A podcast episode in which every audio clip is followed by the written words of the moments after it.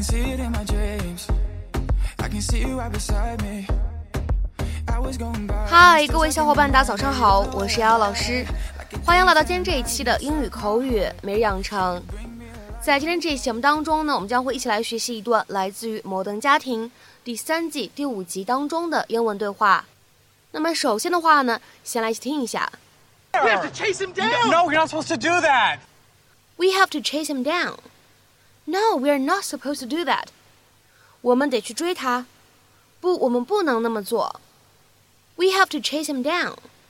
No, we are not supposed to do that.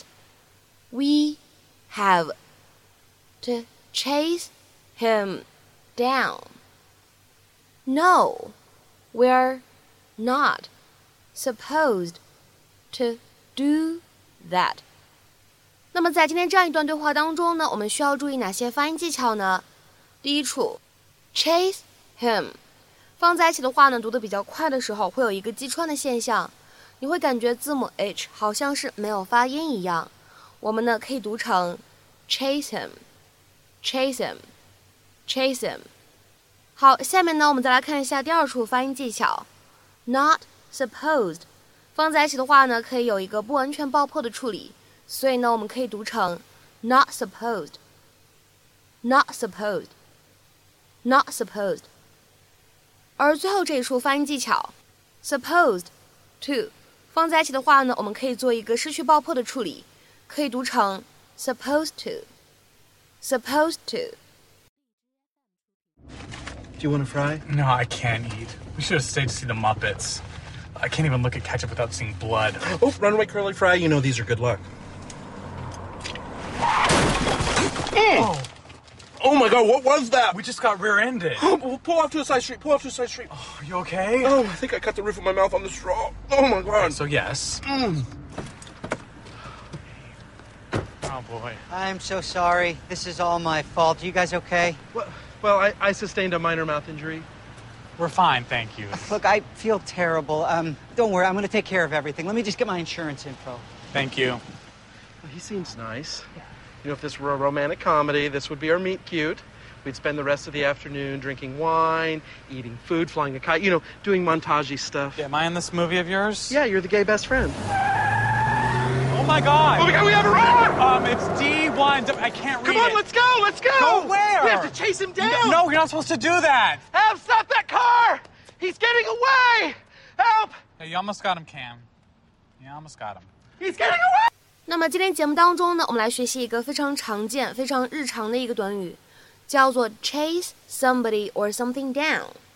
好，那么下面的话呢，我们来看一下这样一个短语，它所对应的英文解释，可以理解成为 to find something or someone that you have been looking for，或者呢可以理解成为 if you chase someone or something down, you manage to find them after searching for them，寻找到、追踪到某个人或者某一个事物。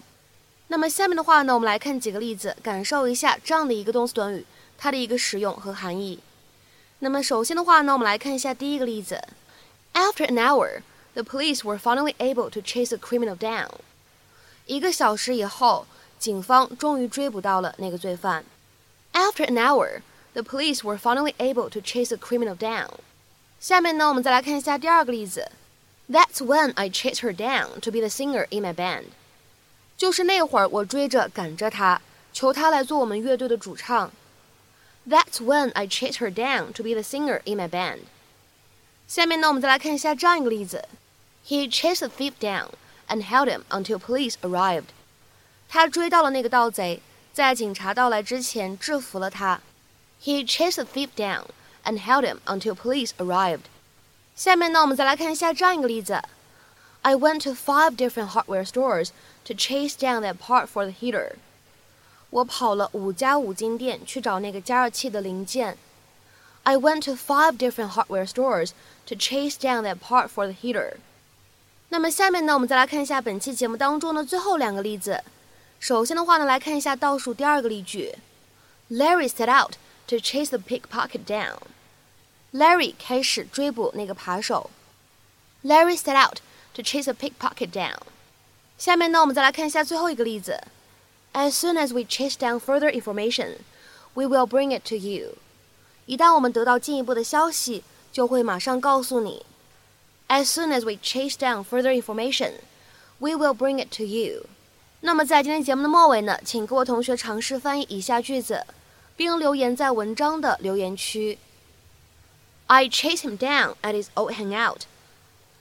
I chase him down at his old hangout. 那么这样一个句子应该如何去做一个简明扼要的英译汉呢？期待各位同学的踊跃发言。我们今天这期节目呢，就先分享到这里。See you next time，我们下期节目再会。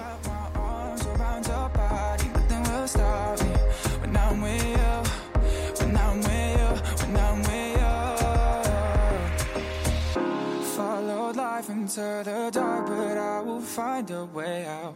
Should have loved you from the start, but I had way too many doubts. Followed life into the dark,